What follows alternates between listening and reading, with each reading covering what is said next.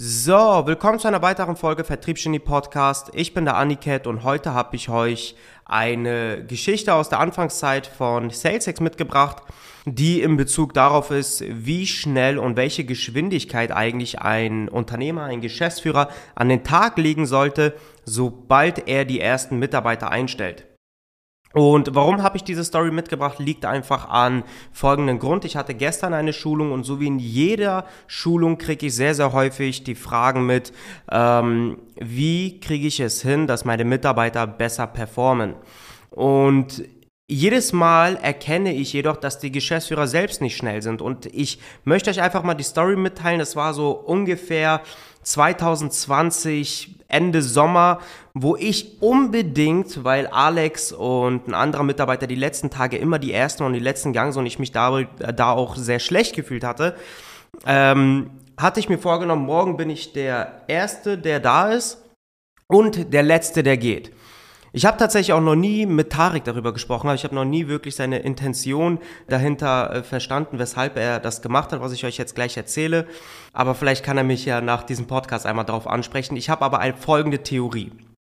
So, ich kam morgens um 7 Uhr, 7.30 Uhr an. Wir fangen in der Regel 9.30 Uhr an. Ich war nicht der Erste, der da war, sondern wer war da? Tarek war da und zu dem Zeitpunkt hat es im Vertrieb bei uns noch nicht so geil funktioniert gehabt. Wir hatten da so einen Monat, der nicht so gut performt hat. Und da hat Tarek selbst Akquise betrieben. Wahrscheinlich, um uns das natürlich zu beweisen, dass er immer noch der Macher ist und um uns vorzuzeigen, wie das richtig funktioniert. Und ich kam an und habe mich einfach dazugesetzt dann. Er war eigentlich immer in einem anderen Büro. An dem Tag war er in diesem Vertrieblerbüro und hat Akquise betrieben.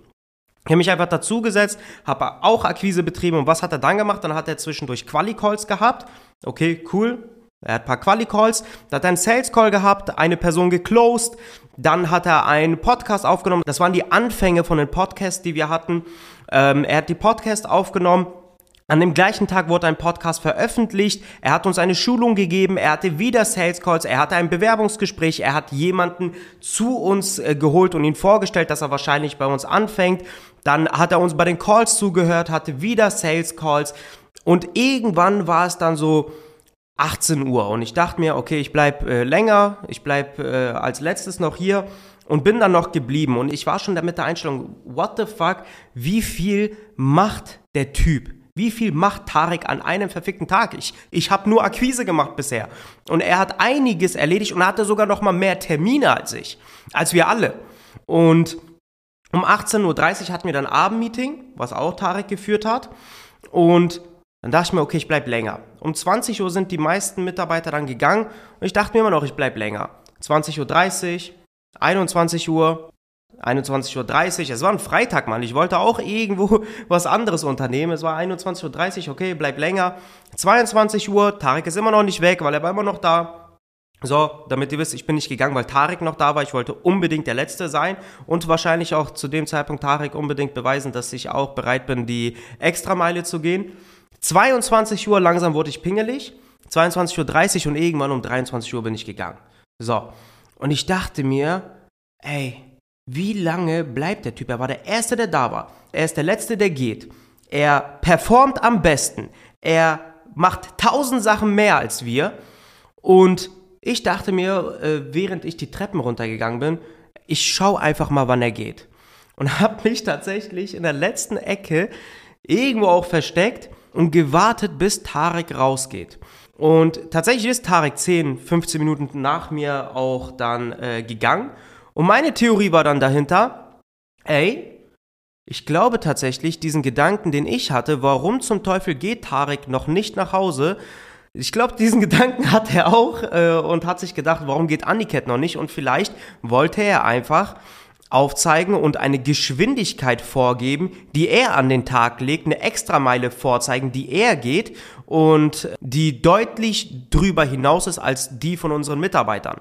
Und immer wieder, wenn ich mir denke, ey, du, heute hast du echt viel gemacht oder whatever, denke ich immer an diese Geschichte und denke mir, ey, Tarek hat wahrscheinlich zu dem Zeitpunkt das Doppelte oder das Dreifache von dem erledigt, weil ich es gemacht habe.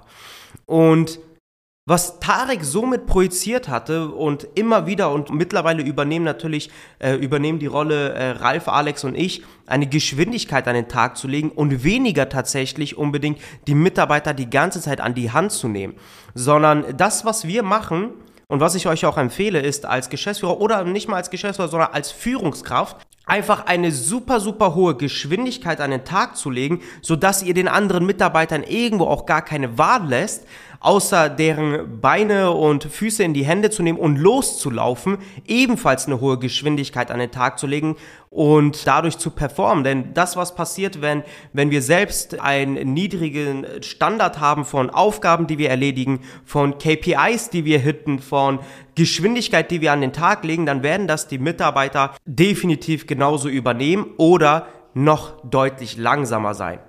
Und was wir wollen, ist sozusagen so ein gewisses Vakuum zu kreieren, wo die Mitarbeiter nicht unbedingt darauf äh, ausgelegt sind, die ganze Zeit nur äh, irgendwo neue Plateaus zu erreichen, sondern es gibt gar keine andere Wahl, außer neue Plateaus zu erreichen, denn dieses Vakuum zieht diese Mitarbeiter mit.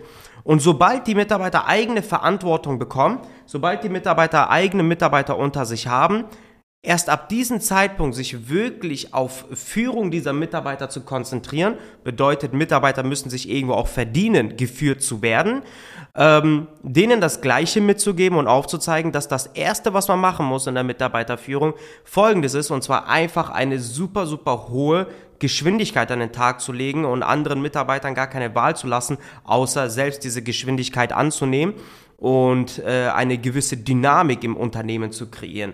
Denn die meisten Mitarbeiter brechen weg und da fällt mir tatsächlich ein Kundencase ein, der vor kurzem zu uns gekommen ist und kurz vorher alle seine Mitarbeiter, so gut wie alle seine Mitarbeiter zumindest im Vertrieb verloren hatte, weil diese Mitarbeiter nicht mehr an den Visionen und der Veränderung geglaubt haben, die das Unternehmen am Anfang kommuniziert hatte, weil die Dynamik gefehlt hat. Es ist dann dadurch so ein Gefühl von Stagnierung, was die Mitarbeiter erfahren, bedeutet, die haben das Gefühl, alles bleibt gleich und wenn alles gleich bleibt, hast du irgendwann das Gefühl, dass du die ganze Zeit gegen eine Wand läufst, obwohl du die ganze Zeit am Arbeiten bist, wodurch die Mitarbeiter mittel-, kurzfristig unzufrieden werden äh, mit deren Situation aktuell. Und das Erste, was die Mitarbeiter dann wahrscheinlich machen, ist den Arbeitgeber zu wechseln, um diese Dynamik wieder zu verspüren. Bedeutet, wie kriege ich es hin, Dynamik in meinem Unternehmen zu verschaffen, indem ich selbst eine sehr, sehr hohe Geschwindigkeit, während ich der einzige Part bin, aktuell noch die Führung von Mitarbeitern zu übernehmen,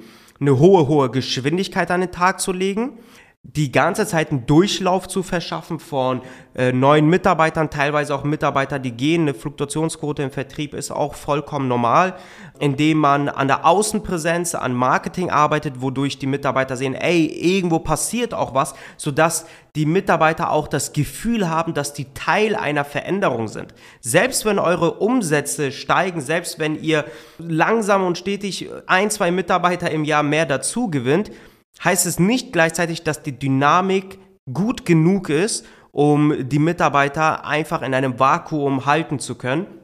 Und darauf würde ich halt sehr, sehr stark achten. Ich rede hierbei aber auch über Unternehmen im Anfangsstadium, wo ihr die ersten 20, 25 Mitarbeiter ähm, einstellt.